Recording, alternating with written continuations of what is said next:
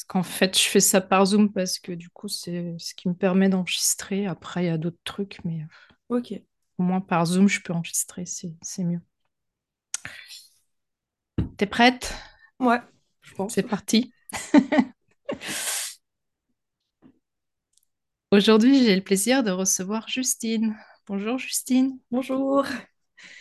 Est-ce que tu veux bien te présenter en quelques mots?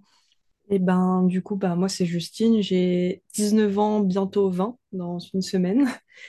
Et euh, bah, je suis étudiante euh, en art euh, dans, dans le nord de la France, à Valenciennes. Et puis, et puis voilà. Alors, comment est-ce que tu as découvert ta haute sensibilité ou peut-être plus ce qu'elle impliquait?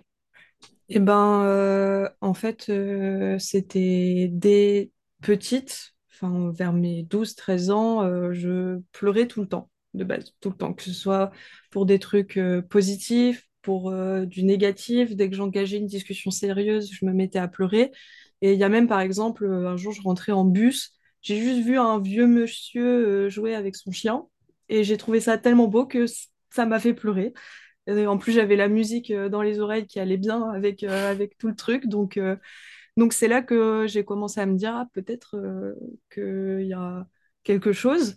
Et euh, il y a euh, aussi quelque chose qui m'énervait, c'est que euh, du coup, on m'appelait souvent la pleurnicharde parce que bah, je pleurais pour tout, pour rien. Et euh, c'est après, euh, quand j'ai commencé à voir euh, euh, des psychologues euh, et que je leur ai parlé de ça, euh, elles m'ont dit que c'était euh, de, de la haute sensibilité, euh, l'hypersensibilité. Et c'est comme ça que je m'en suis rendu compte. Super.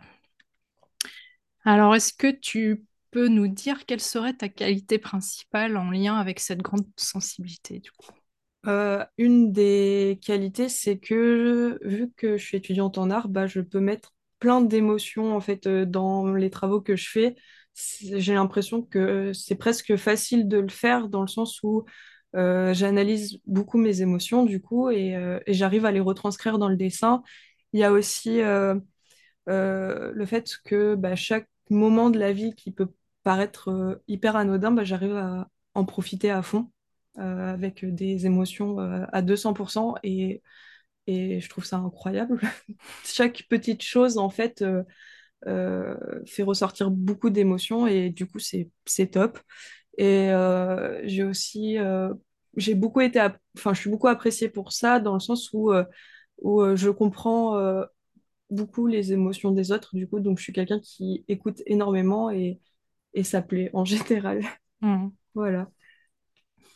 Alors, on sait que c'est pas non plus facile à vivre tous les jours, mais comment est-ce que tu fais pour la vivre au mieux, toi, au quotidien, cette sensibilité? Bah, du coup, j'ai une petite anecdote par rapport à ça, c'est que bah, de base, euh, surtout euh, en habitant seule, etc., euh, en arrivant dans les études, je la vivais très mal parce que bah, la solitude, elle me pesait énormément, etc., etc. Et, et du coup, je me suis dit, ok, peut-être que pour... euh, en fait, je voulais, de base, je voulais éliminer cette, cette euh, haute sensibilité et du coup... euh, j'ai euh, pour ça pris des anxiolytiques et ça a été la pire erreur de ma vie, je crois, parce que euh, bah, ça a mis un filtre sur absolument toutes mes émotions et, et j'avais l'impression de ressentir que 10% de ce que je pouvais ressentir avant et ça a été absolument horrible.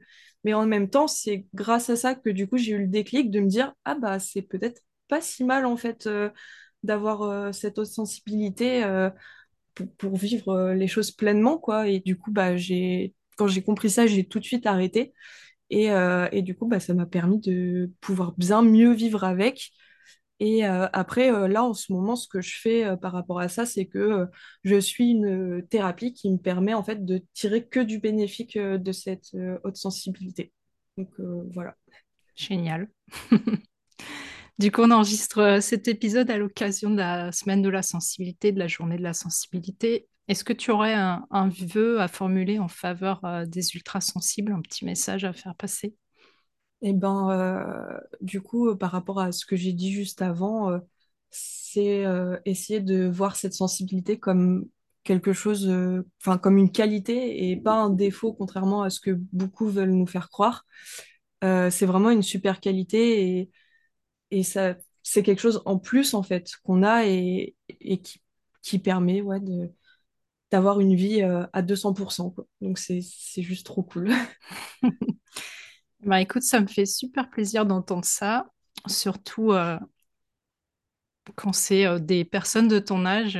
c'est, c'est important aussi de, de voir qu'on on peut en profiter dès notre plus jeune âge, parce que c'est vrai que c'est souvent, ça arrive que des personnes se, s'en rendent compte plus tard dans la vie. Donc, quand on peut commencer euh, avec euh, tout ça, toutes ces cartes en main, c'est vraiment un, un gros plus, je trouve. Et du coup, euh, je te, je te remercie infiniment pour ton témoignage et puis euh, Bah, il n'y a pas de souci. je te dis à très vite. Et bah oui, Au revoir. pareil.